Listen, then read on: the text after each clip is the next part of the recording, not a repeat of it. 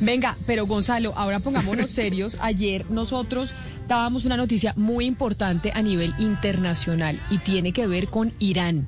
Porque acuérdense cuando vimos el discurso de Joe Biden desde digital también, por Zoom, pero era en em, el, encuentro de seguridad que se hizo en Múnich, en Alemania, exacto, y hablaba del, del tema de las armas nucleares con Irán, y Irán diciendo que va a seguir enriqueciendo uranio. acordémonos que la bomba atómica, la bomba atómica se hace principalmente con uranio. Y no todos los países tienen uranio. Irán es uno de ellos. Y por eso hay un acuerdo nuclear entre los distintos países de se puede o no se puede usted empezar a enriquecer uranio porque usted no quiere tener otro Hiroshima y otro Nagasaki en el mundo.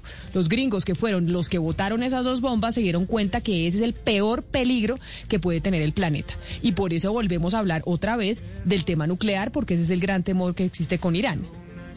Pero son los que desarrollan más armas, ¿no? Al igual que Rusia, eh, si lo vemos en porcentaje a nivel global. Y efectivamente, lo que usted mencionaba mm, de ese anuncio que dio el ayatolá el día de ayer, que el ayatolá es el líder eh, iraní, el líder supremo, dijo que ellos si querían podrían enriquecer uranio hasta mm, un aumento de su capacidad del 60%. Hay que recordar que hay un límite que ha propuesto eh, en medio de esa, de esa firma, de ese acuerdo que se dio en el gobierno de Barack Obama, de un límite del 20%. El Ayatollah dijo, nosotros no tenemos que limitarnos al 20%, podemos producir uranio hasta un 60%. Y el Ayatollah dijo este que, no se iba a que no iba a arrodillar a los gringos, que es que ellos iban a empezar a enriquecer uranio lo que quisieran. Exactamente. También dijo algo interesante. Eh, es que Irán no va a producir armas nucleares porque eso va en contra del Islam.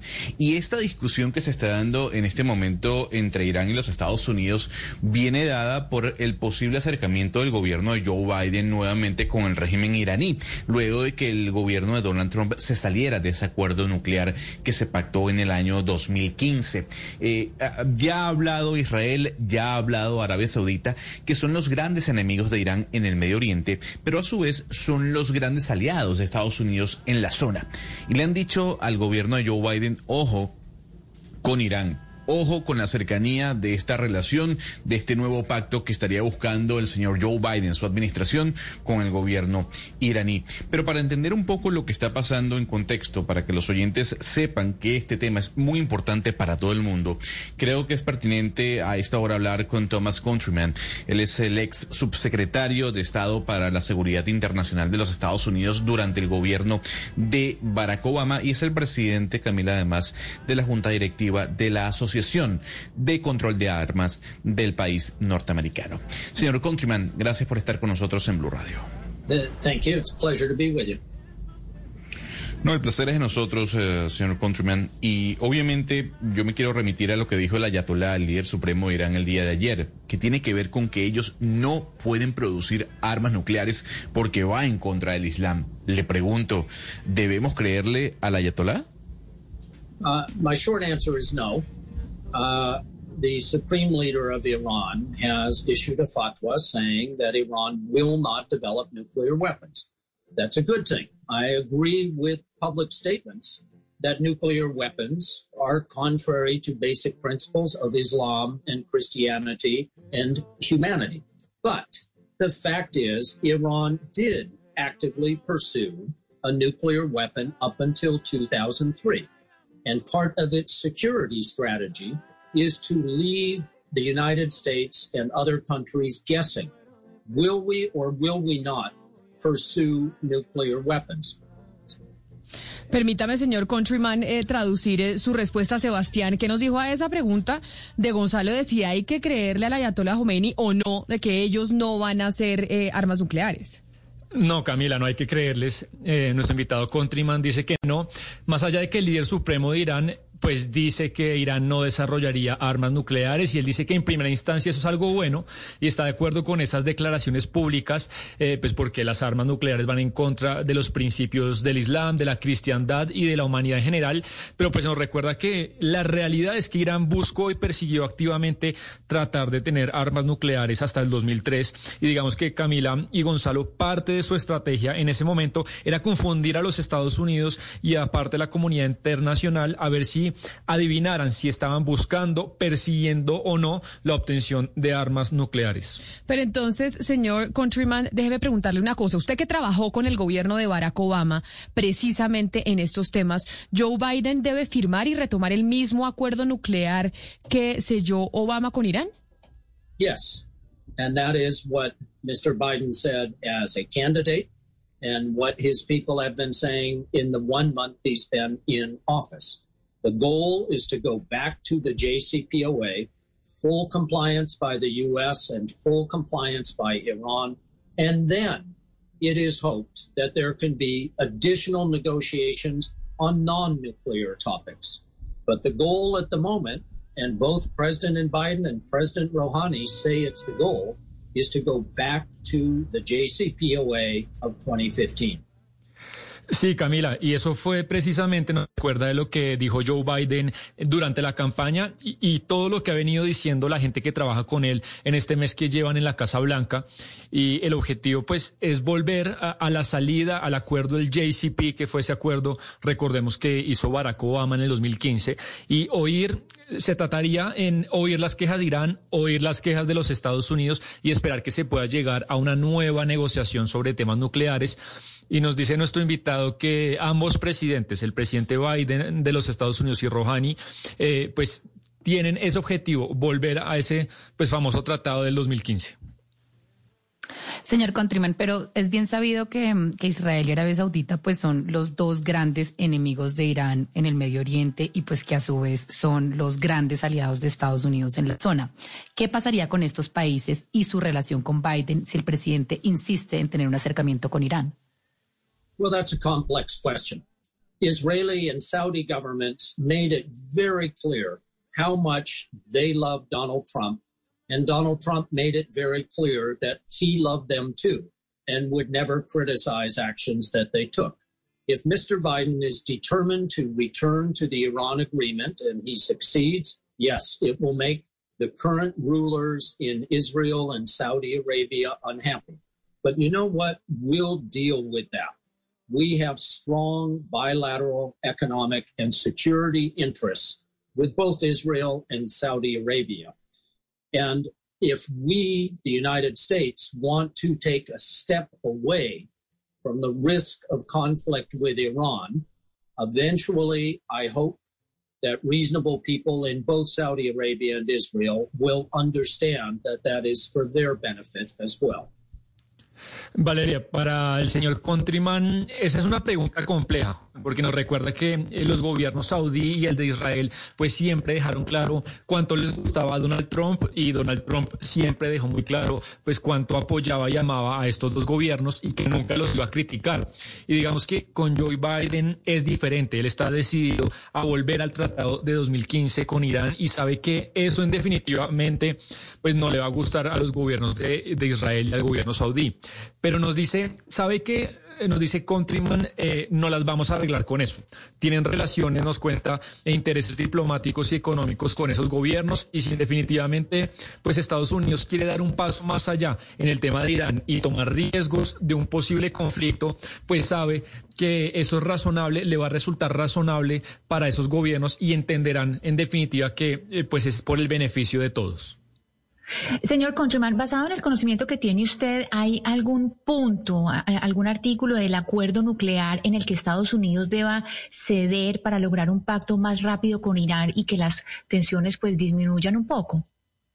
Well, I don't think that either Tehran or Washington at this moment are talking about replacing the JCPOA. The U.S. says, let's go back to the JCPOA and then let's discuss other topics. If there is to be an agreement between Iran and the U.S. and other countries about regional issues of terrorism or of interference in other countries, that agreement is going to be one that requires give and take.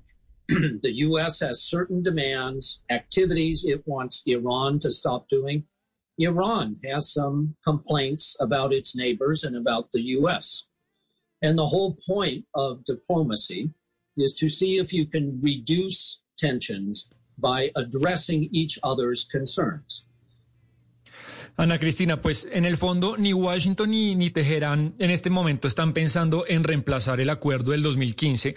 Lo que dice nuestro invitado es que los Estados Unidos, pues dice que vayamos a ese acuerdo y, y después sí no, empezamos a discutir otro tipo de asuntos. Y si da de haber un nuevo acuerdo entre Irán y los Estados Unidos y otros países sobre asuntos regionales como por ejemplo el terrorismo, interferencias en asuntos de otros países, pues él está de acuerdo en que será una acuerdo que sea como recíproco, en que consista en dar y recibir. Y los Estados Unidos, Ana Cristina, pues tiene ciertas demandas de cosas que no le gusta a Irán, eh, que tienen que parar de hacer, al igual que Irán tiene muchas quejas sobre el comportamiento de los vecinos de ellos, pues que son aliados de los Estados Unidos. Y el gran punto de lo que se trata, Ana Cristina, según Countryman, la diplomacia, es que la diplomacia consiste en reducir tensiones, abordando las preocupaciones de todas las partes. Señor Thomas, yo quisiera preguntarle mmm, cuál es el peligro más grande para Estados Unidos. Usted trabajó ocho años en la administración del presidente Barack Obama en temas internacionales y de seguridad. Yo quisiera saber cuál es ese peligro, de qué debe preocuparse Estados Unidos en los próximos cuatro años. Irán, Corea del Norte, China o Rusia. Iran is an urgent question today, but Iran is not a threat to the United States. It can cause trouble in the region. It can attack some of our friends, but it is not a threat to the United mm-hmm. States. North Korea is a very serious problem because of the threat they pose to our allies and potentially mm-hmm. to the United States as well. Sí. Sí, eh, permíteme, señor Countryman, detenerlo ahí porque sé que la respuesta se puede extender. Sebastián, ¿qué nos ha dicho de Irán y de, de, de Corea del Norte nuestro invitado? Bueno, más allá, Gonzalo, de las tensiones, pues Irán no representa una cuestión urgente, no supone una gran amenaza para los Estados Unidos. Eh, digamos que sí, podría atacar a algunos de sus aliados en la región y generar problemas, pero no es una amenaza. Lo que sí es, Gonzalo, una gran amenaza es Corea del Norte. Ese sí es un sí. problema serio eh, por la amenaza potencial que supone para los Estados Unidos, pero también para los aliados eh, de esa parte del mundo. Claro, ahora sí puede continuar, señor Countryman, porque sé que la respuesta se puede extender y quisiera que nos hablara de China y de Rusia como esos potenciales peligros para los Estados Unidos. China is the biggest issue for the rest of this century. The relationship between China and the United States will define the 21st century the same way that the Cold War defined the 20th century. China will be a competitor In some cases, it will be a partner, but these are the two big powers for the rest of this century. So that's the most important relationship. But the most dangerous relationship remains between Russia and the United States. The human race can make itself extinct by climate change, but that will take probably more than a century. It could make itself extinct this year if the US and Russia had a full scale nuclear war. So the, the fact that the US and Russia have 90% of all the nuclear weapons in the world, this is the biggest threat to each other and to our planet and to our common humanity. Claro. Claro. Señor Countryman, ex subsecretario de Estado para la Seguridad Internacional de los Estados Unidos, qué placer que nos haya atendido estos minutos para Blue Radio. De verdad, muchísimas gracias por su tiempo.